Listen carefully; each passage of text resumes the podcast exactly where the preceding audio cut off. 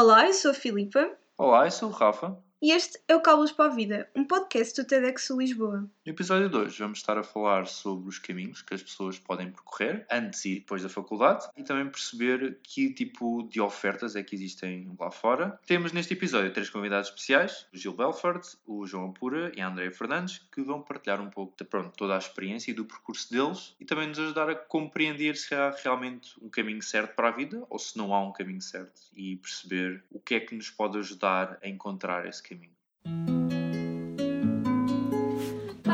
pa, pa, pa, pa, pa, pa, cábulas para a vida. Pa, pa, pa, pa, pa, cábulas para a vida.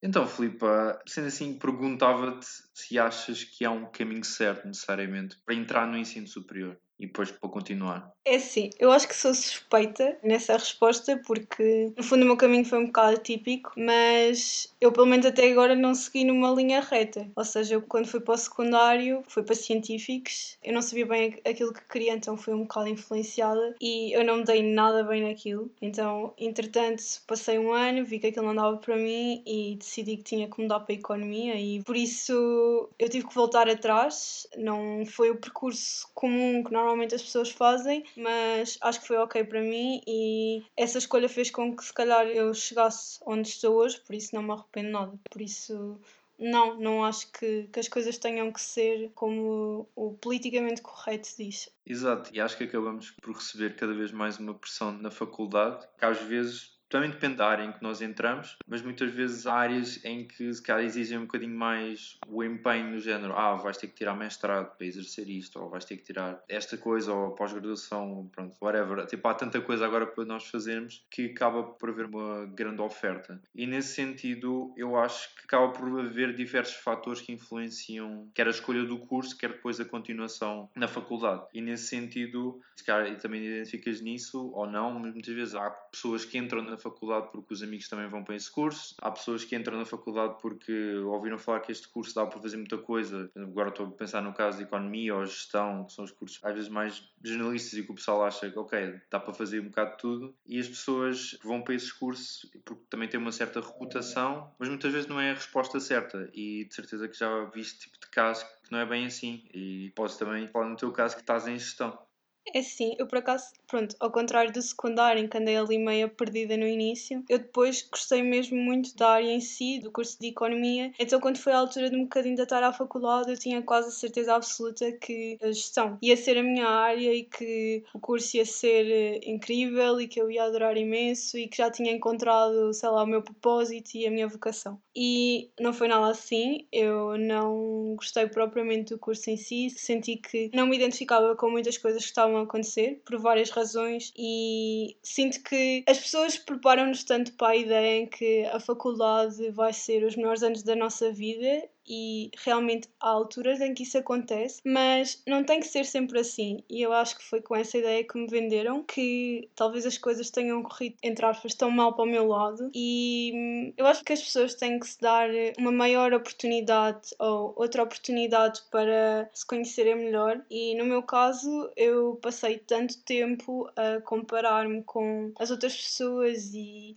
o politicamente correto dizia: ok, eu tenho que acabar o curso em 3 anos, ok eu tenho que fazer mestrado. Tudo o que as pessoas e que a sociedade dizia fez com que, se calhar, eu passasse os meus anos da faculdade sempre muito ansiosa, sempre, ok, eu tenho que ser perfeita nisto e naquilo. Acho que acaba por haver sempre uma incerteza no geral em relação se às vezes estamos a fazer as escolhas certas. E acho que a solução parte de uma reflexão nossa e também das instituições de ensino se adaptarem melhor a essas reflexões e estarem mais atentas ao que nós realmente andamos a gostar de fazer e realmente queremos fazer para o resto da nossa vida. Ou pelo menos queremos fazer naquele momento. No meu caso, eu senti que não foi tanto o curso que me agarrou aos três anos. Acho que foi mais tipo todas as atividades exteriores que eu consegui, todos os projetos exteriores que eu consegui desenvolver. Acho que isso para mim foi, de certa forma, o sumo da experiência na faculdade para mim e no percurso depois da faculdade acabei muito mais por seguir por áreas e por projetos que refletiam muito esses interesses nos projetos que eu já estava na faculdade e em criar esse tipo de iniciativas e se calhar não tanto de fazer da minha vida o que realmente tive a aprender no curso em si. Claro que são sempre ferramentas que nos ajudam e que são sempre ferramentas que nos complementam para o que nós vamos precisar daqui para a frente. Lá está, eu tive essa capacidade de reflexão, eu reconheço também muitas pessoas que podem não ter essa capacidade no género. Às vezes as instituições de ensino não oferecem muito mais para além do curso, ou se calhar não oferecem muito para além do curso de que a pessoa gosta, então às vezes torna-se um bocado difícil de se identificar-se com o percurso que nós estamos a fazer. Por exemplo, imagino de alguém que tenha entrado na minha faculdade e tenha, tipo, não gostado do curso, mas também como não gostava de nada que estava à volta, nem conseguia entrar noutros projetos, não conseguiu aproveitar esse cara, desistiu e pensou, olha, vou fazer outra coisa, vou trabalhar, vou fazer outro curso. E acho que a solução, neste momento, passa por, lá está, professores pronto, responsáveis por cursos, cadeiras, de também abordarem os jovens e terem um acompanhamento mais presente, se calhar, para, de certa forma, colmatar desta divisão de expectativas em relação ao curso, contrastando com o que realmente o curso é e o que é que o curso nos vai dar e o que é que o curso nos vai complementar, essencialmente. Eu acho que, pronto, a ideia que os docentes e que a faculdade em si devia interferir mais e, sei lá, apoiar mais os estudantes, eu concordo. No entanto, acho sempre que acaba por ser um bocado difícil, porque, pronto, apesar de ser complicado para alguns casos, por exemplo, para mim foi complicado. Há pessoas que se dão muito bem na faculdade, não é por aí. No entanto, eu acho que foi graças a estes três anos que eu ganhei certas ferramentas e um certo estofo, entre aspas, para a minha vida e para a minha vida profissional. Por isso, agora comecei a ver as coisas de uma forma mais positiva e não pinto as coisas tão, sei lá, aterrorizantes. E a partir do momento em que eu comecei a deixar-me de comparar com as outras pessoas e a pensar mais naquilo que era bom e correto para mim, as coisas começaram a correr realmente melhor. E eu acho que a sociedade falha muito nisso, porque as pessoas tentam sempre opinar ou tentar eh, dar o melhor de si às outras pessoas, mas às vezes isso pode sair eh, pelo contrário, porque às vezes o que resulta para uns não resulta para outros. E acho que isso contribui muito para que as pessoas, se calhar, andem meias perdidas nos seus caminhos académicos. E hum, pronto, é isto. isto acaba por ligar muito ao que o Gil nos teve também a dizer. Eu estudei economia. Acho que é sempre uma coisa um bocadinho complicada aquilo que se pede aos nossos jovens que façam. Que nós, com 15 ou 16 anos, é-nos pedido, nessa altura, muitos de nós com muito pouco conhecimento sobre o mundo, é-nos pedido basicamente que tomemos uma opção já no liceu, quando temos que escolher para que área é que vamos, temos quase que tentar perceber em que é que vamos ser felizes em termos de profissão para a nossa vida toda. E admito que foi uma escolha muito difícil, que na altura foi para a área de economia, não sei se era nem escrever, eu acho que fui porque os meus amigos iam e por causa disso também, porque achei que era uma coisa bastante generalista, eu não sabia o que é que queria fazer e portanto achei que alguma coisa como gestão ou assim seria uma boa, seria uma boa área porque me deixaria muitas portas abertas para fazer coisas diferentes. Por acaso isto está relacionado também com a experiência do João. Vamos ouvir um bocadinho o que ele tem para nos dizer. No início eu não me preocupei muito em tirar boas notas, elas simplesmente apareceram, ou pelo menos pronto, eu estudava o que achava necessário, acabava por tirar boas notas. Depois, nos exames de Biologia, Geologia e de Físico-Química no 11 ano, acabei por tirar notas acima do que eu estava à espera, e foi provavelmente nessa altura que começou a crescer em mim o bichinho pela medicina. E da minha lista de candidatura ao ensino superior, quatro das seis opções foram medicina. Eu não entrei em medicina por 3 centésimas, 0.03. Entrei antes em Engenharia Biomédica no Instituto Superior Técnico porque, à última da hora, tinha mudado a minha candidatura a pedido da minha irmã, que dizia que eu tinha jeito para a engenharia. Confesso que no início ainda pensei em recandidatar-me a medicina, e se calhar entrar em segunda fase, mas foi preciso eu ter as aulas de anatomia às 8 da manhã, professores com tom monótono, em que eu praticamente adormecia em, em, todas as aulas, para me aperceber que medicina não era para mim. Eu comecei a preferir mais as aulas de engenharia biomédica no técnico, com cadeiras mais práticas, de resolução de problemas, do que aquelas mais teóricas e aborrecidas na Faculdade de Medicina.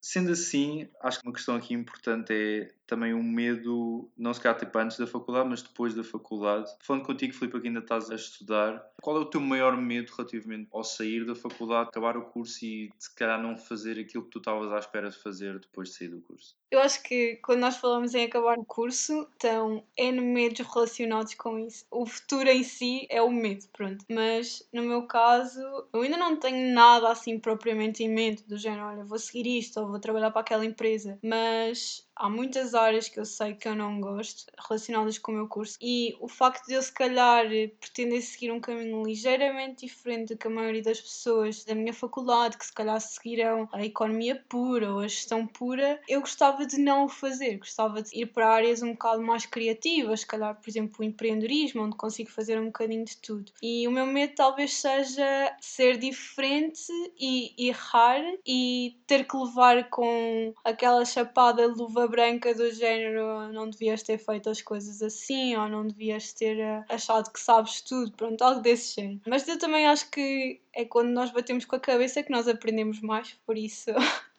acho que tenho esperança que alguma reserve e que eu aprenda de qualquer uma das formas acho que não é por te encontrares mais desafios que vais ter um bom ou mau caminho, neste caso. E até podes ter um muito bom caminho. E pronto, agora relembro também a experiência do Gil, que teve sempre de um lado para o outro a experimentar coisas diferentes e a ver coisas diferentes. E lá está, não é necessariamente uma experiência que seja tipo negativa no sentido em que uma pessoa percebe que não é por toda a pressão que te fizeram em cima de ti que ah, tens que fazer tipo o curso e tens que ir para e fazer isto para o resto da tua vida, que não não podes ter um percurso interessante e não podes explorar áreas novas. Eu acho que o curso necessariamente dá uma boa base para tu ir experimentando e fazendo as coisas que tu mais queres para o resto da tua vida. Mas lá está, uma base não te define nem te deve limitar. E eu acho que há muito esse medo de que o curso tipo, seja uma limitação. Ok, se eu não tenho esta experiência, como é que eu vou funcionar neste ambiente que eu nunca passei? Então, como é que será que eu vou reagir a isto? Será que vai correr bem? E às vezes, desses medos impedem que as pessoas satisfaçam os sonhos delas e que tenham experiências realmente enriquecedoras. O importante aqui é perder esse medo. E, e faz-me lembrar também o caso da Andreia, que tinha aquele sonho do teatro e que acabou por, lá está, receber essa pressão de amigos e pessoas de fora, mas acabou por não desistir perante isso, mesmo se calhar não tendo tudo o que ela achava que era necessário para ter sucesso nessa área. E eu acho que podes adaptar isso a ti também. Sim, sem dúvida, até porque eu acho que já lá vai o tempo em que as pessoas faziam o seu trabalho para a vida toda. Se calhar os nossos pais, a maioria dos nossos pais, começou num trabalho e ainda está nele. Mas a nossa geração, eu acho que estamos muito aptos para fazer um pouco de tudo e eu acho que é importante nós termos esse mindset de pá, se este caminho não resultar, irá resultar outro. Pronto, e se nós estivermos abertos a essa mentalidade, eu acho que vamos aceitar muito mais as falhas do que se quisermos fazer um caminho certo e perfeitinho e sem curvas, porque a verdade é que um caminho sem curvas isso nunca vai acontecer. Por isso, vamos ouvir agora um bocadinho a história do Gil e da Andreia e vamos ver qual deles é que nós nos identificamos mais. Portanto, acabei por ficar por Lisboa, comecei a trabalhar na vida bélica quando ainda estava a meio do curso. Eu entrei e via tantas pessoas que trabalhavam à minha volta, que eram pessoas super inteligentes, com cursos, com mestrados, com 30 por uma linha, e eu ali, não é? Um miúdo, com ideologia de cadeiras, mas realmente rapidamente percebi que havia muitas reuniões em que estávamos, ou conversas, ou discussões, em que percebias que as pessoas que estavam ao teu lado, e lá porque tinham mestrado, ou dois mestrados, ou tivesse tirar o curso aqui ou ali, não era por isso que eles eram melhores, não era por isso que eles eram mais rápidos, não era por isso que eles eram mais inteligentes. E começavas a perceber que, na verdade, tinha mais a ver com o teu esforço, a tua dedicação, aquilo que tu estudavas, aquilo que tu percebias do negócio, aquilo que tu percebias do produto. E muito rapidamente comecei a perceber que quanto mais esforço fosse investido, mais rapidamente também conseguíamos tirar crescimento e conseguíamos tirar aprendizagem basicamente eu no 12 ano resolvi que queria fazer teatro e eu procurei imensos cursos em Lisboa, não encontrei nenhum que fosse assim interessante ou que desse muita importância ao teatro, ao canto e dança. Então uma amiga minha disse, olha, tenho uma amiga que vai estudar para Londres, porque é que não tentas? E eu, ah, ok. Comecei a ver os cursos e eles têm cursos brutais. Tudo o que podes imaginar podes estudar em Londres. E depois eu aí tomei a decisão, olha, vou mudar para Londres, vou deixar a minha família, os meus amigos, tudo o que eu conhecia para ir para este país desconhecido, tentar seguir o meu sonho. Então foi isso que eu fiz. O problema é que, primeiro, eu tinha que ter uma certa média, e eu estava um bocado longe dessa média, e segundo, parti o pé.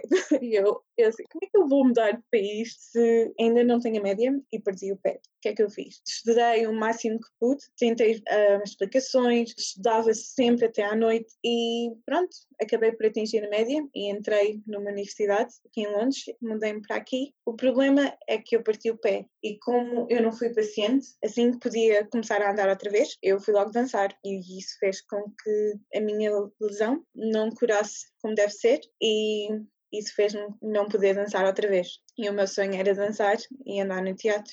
Eu demorei tanto tempo e pus tanto esforço para entrar numa faculdade e depois, quando consegui entrar, o meu corpo disse: Olha, desculpa, não vai dar. Então, a partir daí, eu não sabia o que fazer. Estava em Londres, numa cidade desconhecida, não tinha um objetivo, porque nunca pus o meu foco em nada sem ser dança e teatro, por isso eu não sabia o que fazer. O problema é que não temos que saber o que fazer, não é preciso saberes o que fazer. Tens a vida toda para descobrir o que queres. Esse é o problema da nossa educação. Nós somos obrigados a escolher uma carreira, uma profissão quando somos tão novos e nós ainda nem experimentamos essa profissão ou nem estudamos sequer essa profissão, não sabemos nada, só sabemos, ah, oh, esta pessoa faz isto, ah, parece-me ser fixe, se calhar vou tentar e vou tentar fazer isto para o resto da minha vida. O que eu acho um bocado injusto desde que eu tomei a decisão de mudar para Londres, eu sempre tive amigos meus a dizer: Ah, tens a certeza, que teatro não é uma coisa estável, podes fazer como um hobby, não é uma profissão. E desde aí tens aquela pressão de querer ter sucesso, para poderes dizer, olha, olha, vês, não é um hobby. E depois, quando isso não acontece, é um bocado mal para o ego, porque tiveste tanta gente a dizer, olha, se calhar é melhor ter um plano B, e tu recusaste porque queres tanto seguir esse sonho. Porque eu acredito, se acreditares que consegues, tu consegues. É tudo sobre o mindset, é tudo sobre a tua mentalidade. Se meteres o teu foco em algo, tu consegues obter acabámos por perceber que, de certa forma, experimentar e arriscar às vezes é a solução certa para os desafios que encontramos no nosso caminho. E agora pergunto-me é o que fazer quando as coisas correm mal, quando há algo que, ok, acho que isto é o meu sonho, acho que isto é a minha vocação, e chegamos lá e percebemos que não é. Tipo, o que é que nós fazemos nessa altura? O que é que tu achas, Filipe? Eu acho que, pronto, como dissemos anteriormente, o ponto principal que nós temos que tomar é: ok, estou aberta para falhar, mas também estou aberta para novas alternativas. Por isso, se calhar, sempre um plano B e não desmotivar e não pensar que a base da nossa falha vai ser a crítica dos outros ou o facto de estarmos a desiludir alguém, porque nós trabalhamos e estudamos para nós, nós não estamos a fazer isso para mais ninguém. E pegando, por exemplo, um pouco neste tópico aqui, acho que as famílias não deviam pôr tanta pressão nos estudantes, porque há sempre aquela coisa que, ai ah, tal, ele tem uma média super alta, então tem que ir para este curso. E em certos casos os alunos não gostam do curso e isso faz com que hum, alguns deles não desistam, mas que façam uma coisa que não gostam para a vida toda. Eu acho que devemos ser nós a escolher o nosso futuro. E falaste aí na questão daí da família, devemos ser sempre nós a escolher o nosso percurso, mas quando nós fazemos essa escolha e as coisas correm mal, como é que achas que, de certa forma, não deve ser a postura da nossa família, dos nossos amigos, tendo em conta isso? Eu acho que não vale a pena tu dizeres a uma pessoa: Olha, eu avisei-te, olha, devias ter feito isto ou aquilo, porque mais importante que isso é ajudar e aconselhar a pessoa a dar a reviravolta que precisa e a conquistar aquilo que precisa por isso, acho que essa deve ser a posição que um amigo ou uma pessoa da família deve tomar, porque quando uma pessoa falha, é mais importante ouvir um deixa lá, vai correr tudo bem, do que olha, devias-me ouvir mais vezes. Exato, e acaba por ser às vezes muito isso que pode trazer-nos um pouco mais para baixo sem dúvida, e para completar também um bocado o que tu disseste, acho que a história da Andrea também reflete muito isso, porque ela queria ir para Londres e tinha um objetivo definido do que queria seguir, só que a vida deu-lhe ali umas voltas e ela teve que arranjar alternativas e agora está muito bem, por isso acho que é isso que nós temos que retirar deste episódio. O facto de não poder dançar deu uma oportunidade de conhecer outras pessoas que me levaram à posição onde eu estou hoje Basicamente, conheci fisioterapeutas, conheci personal trainers, porque eu tive que me mexer de outra maneira, de uma maneira que eu não sabia como mexer, e tive que recorrer à ajuda de profissionais. Tive que ir a fisioterapeutas, a massagistas, a personal trainers, e foi aí que eu descobri: olha, isto do desporto até não é mal de todos. E pronto, foi aí que o bichinho acordou, e é por isso que estou onde estou agora. Por acaso o Gil também tem um ponto de vista interessante relativamente a isto que nós estivemos a falar. Comecei a trabalhar com 16 anos, o primeiro emprego foi na Vodafone e a verdade é que eu detestei. E isso acabou por ser uma das maiores sortes que eu tive na vida e é um bocadinho aqui que começa o percurso. Portanto, eu trabalhava, precisava de dinheiro para pagar a minha vida e para pagar as propinas da faculdade e então, logo nessa empresa, na Vodafone, aquilo que eu percebi é que eu não gostava daquele ambiente, era um ambiente muito grande, muito pessoal, muito em que parece que mesmo se nós nos esforçássemos mais, esse esforço não era necessariamente recompensado e portanto percebi desde muito cedo que não era aquilo que eu queria, que eu se calhar gostaria sempre de trabalhar em coisas mais, mais se calhar na área das startups, em tipos de ambientes não tão estruturados como estas grandes empresas multinacionais, mas onde tivéssemos a oportunidade de ver o esforço do nosso trabalho, o impacto do nosso trabalho de uma maneira muito mais direta. Pronto, acabamos por ter uma reflexão sobre como escolher um percurso antes e depois da faculdade. Acho que é importante também nós refletirmos um pouco sobre estratégias e coisas um bocadinho mais práticas que nós podemos aplicar daqui em diante para que seja um pouco mais fácil para nós habituar-nos às mudanças que vão surgindo. E eu sei que, Filipe, tu sabes de um método muito interessante que uma vez aprendeste e acho que era giro partilhares isto connosco. então, o método se chama-se Ikigai. Eu não sei se vocês conhecem, Ikigai é um conceito japonês em que nós, através de um esquema de círculos e semicírculos, conseguimos refletir mais ou menos qual é o nosso propósito e a nossa vocação. E basicamente resulta da interseção de várias coisas, sei lá, aquilo que nós gostamos de fazer, aquilo que nós gostávamos de fazer e sermos pagos por isso, qual é a nossa disciplina favorita, qual é o nosso hobby favorito, e depois no final a interseção vai dar um bocadinho a resposta àquilo que nós queremos fazer para o nosso futuro. Eu convido-vos a pesquisarem mais sobre isso. Eu ainda não fiz o meu Ikigai, mas é algo que eu estou a ponderar fazer muito em breve, porque acho que é uma coisa que me vai ajudar a traçar os meus objetivos. Por isso, força, pesquisem sobre isso e usufruam o melhor que consigam dessa ferramenta. E tu, Rafa, o que é que achas que pode ser também considerada uma ferramenta para nós conseguirmos descobrir mais sobre o nosso futuro e sobre a nossa vocação? Uh, para mim, se calhar não é tanto uma ferramenta, embora eu nunca fiz um Ikigai para mim, portanto também é algo que eu posso experimentar no futuro, mas a mim eu vejo muito mais uma progressão através de diversos tipos de experiências, avaliando bastante bem o que é que nós gostamos e que áreas é que nós gostamos simplesmente de experimentar. E agora há tanto uma panóplia de ofertas que nós podemos aproveitar que eu acho que deve ser aproveitada. Tipo, a questão dos estágios é algo que é bastante positivo e realmente é algo que nós devemos investir e que muitas empresas pronto, disponibilizam, embora eu pessoalmente seja contra estágios não remunerados, porque acho que é sempre trabalho, mas mesmo para além disso, temos experiências como juntar-nos a associações ou criarmos novos projetos. Isso é sempre uma experiência que vale muito, mas também pode ser tanto por isso como por, com um percurso académico. Acho que, de certa forma, como há uma maior oferta em termos de estágios e de dentro das próprias áreas, tem uma maior oferta em termos de ensino. E há áreas que antes não se pensavam ser possíveis estudadas e agora que está a haver um maior investimento. Quando uma pessoa quer aprofundar muito o conhecimento que se tem sobre uma determinada área, há muitas opções. Há diversas pós-graduações, há a questão tipo dos mestrados e até há formações grátis tudo isso conta como experiências, nem que sejam experiências pequenas que nos ajudam a moldar e lá está, a ultrapassar esta dificuldade de encontrar um caminho. Existe também os training cursos que se calhar os profissionais estão mais focados a que tu aprendas porque se gostares a probabilidade de ficares na empresa é muito elevada, por isso também é algo que os estudantes devem considerar, se calhar quando estão assim mais indecisos daquilo que querem fazer. E relacionado com isto, acho que é principalmente arriscar, tal como os nossos três entrevistados arriscaram e, por exemplo, no caso do João, ele decidiu ir para o estrangeiro e não sabia exatamente o que lhe esperava e ele foi.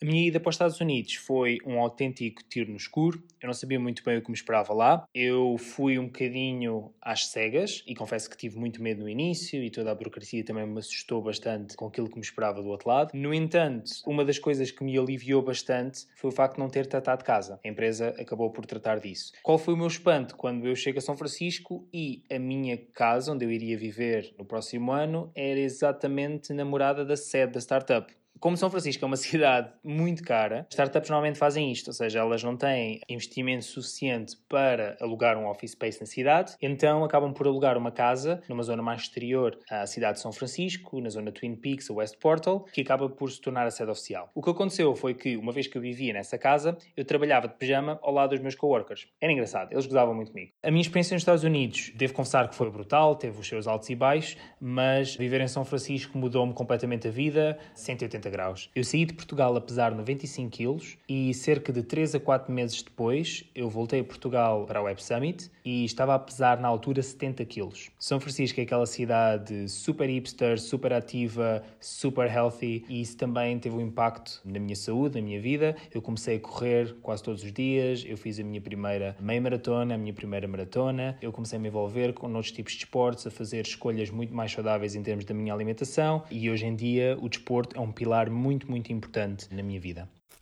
E tal como o João foi para o estrangeiro, o Gil também. E acabou por encontrar-se numa experiência, neste caso, quando foi, foi para a República Checa, em que ele passou por coisas que ele antes tinha passado. Ou seja, acabou por eh, fazer com que ele aprendesse coisas, não através de um curso ou de, de uma formação, mas ele foi exposto a esse tipo de desafios e ele aprendeu com eles. Primeiro grande desafio que eu tive foi que eu nunca tinha encontrado uma realidade em que eu próprio não conseguisse fazer as coisas. Claro que sempre tinha gerido equipas e sempre tinha contato com a ajuda dos outros, mas era sempre algo que conseguia controlar ou saber, ou eu podia ajudar, eu próprio podia pôr as mãos na massa. Mas aqui, como tínhamos a barreira da linguagem, eh, estava tudo em xeque. Eu, eu mesmo que se quisesse, se eu quisesse trabalhar 14 horas para ajudar a fazer as coisas, eu não conseguia, eu não podia, não tinha essa capacidade. E, portanto, foi um, um grande desafio no que diz respeito a, a delegar, gerir pessoas. Pá, pá, pá, pá, pá, cábulas para vida. Pronto, estamos a chegar ao final do nosso episódio e Filipa, perante este tema acho que há muitas dicas que nós podemos dizer, mas qual é o teu take e o que é que tu queres estar a partilhar com os nossos ouvintes? Acho que o que eu retenho da nossa conversa é que é importante aceitarmos que o ser humano é diferente e não faz sentido nós seguirmos e queremos todos a mesma coisa. Por isso, acho que se nós tivermos essa noção e tivermos a noção que nem toda a gente precisa ser doutor ou engenheiro, vai ser melhor para nós o nosso percurso. E por outro lado, há tantas áreas criativas ou há tanta coisa que nós podemos seguir para não sermos iguais aos outros. Acho que devíamos apostar mais por aí e é ok ser diferente. Sim, isso é muito verdade e acho que cada vez há maior inclusão das pessoas que optam por caminhos um pouco não comuns. No meu caso, eu acho que o importante aqui é nunca perdermos o bichinho da curiosidade relativamente às oportunidades que existem lá fora. Não estou a dizer lá fora, no género no estrangeiro, mas lá fora, um bocado de nossa caixa e pensar um pouco que outras alternativas é que podem existir para coisas que nós gostamos de fazer. E às vezes, como estamos na era da informação, não custa perguntar: olha, será que há uma formação nesta área? Tipo, ah, eu gosto deste campo em específico. O que é que pode haver em termos de ofertas nesse sentido? Será que alguma empresa está a recrutar para isto? Tipo, acho que, ok, é não ter o medo de experimentar, mas é não ter o medo de conhecer, de investigar e de, se calhar, tipo, dar dois passos atrás para dar três passos à frente. Eu tenho duas dicas para dar. Eu acho que enquanto não meteres um pé em frente ao outro, tu nunca vais saber o outcome, tu nunca vais saber o que é que te espera no final dessa jornada. Portanto, faz o teu caminho, mete sempre um pé em frente ao outro, independentemente do que possa acontecer, porque se parares de caminhar, a vida passa-te ao lado. Portanto, mais vale seres tu a tomar as rédeas da tua vida, da direção que queres tomar, do que sejam as outras pessoas a decidir por ti. A segunda dica que eu tenho para dar tem a ver com o aproveitar o caminho em que estás. Como sabem, eu entrei em engenharia biomédica ao invés de entrar em medicina, mas tentei aproveitar ao máximo a minha presença em engenharia biomédica. Eu não entrei na posição em que me candidatei para a startup no qual trabalho, mas tentei aproveitar ao máximo a minha experiência nos Estados Unidos e a minha posição como Product Manager. Portanto, eu acho que faz parte de nós, ou de cada um de nós, saber aproveitar o caminho em que estamos e só o facto de o aproveitarmos muda completamente o mindset em relação ao que vem a seguir, ao próximo caminho, à próxima decisão que temos a fazer. Portanto, se estás numa altura ou numa situação em que tens de refletir sobre aquilo que fizeste, aquilo em que estás, como por exemplo a terminar um curso e estás a tentar perceber o que é que podes fazer com a tua vida, o que é que podes fazer a seguir, isto é, continuar os estudos, ir trabalhar, criar a tua própria empresa, o que eu tenho a dizer é qualquer caminho que tomes, qualquer decisão que faças, o truque é aproveitá-lo ao máximo, ok? Não olhes para trás com remorso, não olhes para trás com pena de não ter optado por um caminho diferente. Aproveita aquele em que estás e a cada passo que deres, aproveita-lo para te tornares uma melhor pessoa, para evoluires. Tão simples quanto isto o que eu fiz errado para mim foi que eu ignorei todas as oportunidades que estavam a vir para mim. Eu podia muito bem ir para uma escola em Portugal, mas eu estava tão focada em seguir este sonho ou, esta carreira que eu queria provar a todo mundo que o teatro é uma carreira, o teatro é uma profissão.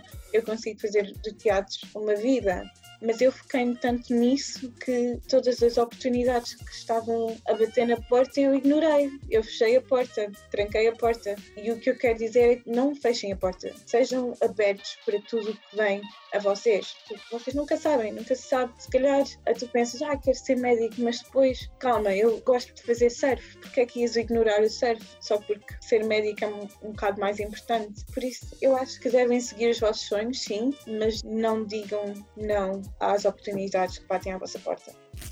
Uma das coisas que se mantém constante, e se puder deixar como conselho, é que a necessidade de aprender mantém-se. Eu acho que acaba por ser muito mais importante, especialmente nos dias de hoje, o que se chama aprendizagem para toda a vida, o lifelong learning, do que propriamente o que é que se estudou na faculdade, qual foi o curso que se tirou, qual foi a média que se teve. O curso que se tirou e a média que se teve acabam por ser coisas muito estáticas. A nossa geração, e só temos razões para acreditar que isto só vai acelerar, a nossa geração já vai ter um desfazamento gigante entre o curso que se tirou, aquilo que se estudou na faculdade e aquilo que é necessário no mercado de trabalho. Ah, há muitos cursos em que os programas são atualizados de 10 em 10 anos ou de 15 em 15 anos. Mesmo que fosse de 5 em 5 anos, a verdade é que, em muitos dos casos, aquilo que se está a estudar na faculdade, no curso, quando se chega ao mercado de trabalho, já está completamente desatualizado. E com a criação de novas tecnologias, novas funções, isso vai continuar a acontecer cada vez mais. Então, acho que uma das características mais importantes de qualquer profissional de sucesso hoje em dia acaba por ser qual é a nossa capacidade de aprender, qual é a nossa capacidade de nos adaptarmos a nova informação, qual é a nossa plasticidade, qual é a nossa capacidade de compreender novos conceitos, de termos uma mente aberta para perceber que as coisas vão estar sempre para mudar. É, é, engraçado, porque eu, se calhar, embora nunca tenha terminado o meu curso universitário, eu nunca parei de estudar, nunca parei de aprender. Eu leio consistentemente, há 3 ou 4 anos que leio um livro por semana. Isso é muito, muito importante, porque eu acho que só assim podemos, de facto, continuar a melhorar e continuar a fazer frente aos desafios e obstáculos que vamos encontrando. E acho que no dia em que pararmos de aprender e no dia em que pararmos de querer crescer e ter essa abertura, vai ser o dia em que vamos ficar. Bem, chegamos ao fim do nosso episódio. Espero que tenham gostado da nossa conversa e do que tivemos a partilhar convosco. E principalmente que retirem estas dicas e estas experiências e consigam fazer o melhor para o vosso futuro. Sim, vemos no próximo episódio. Tchau!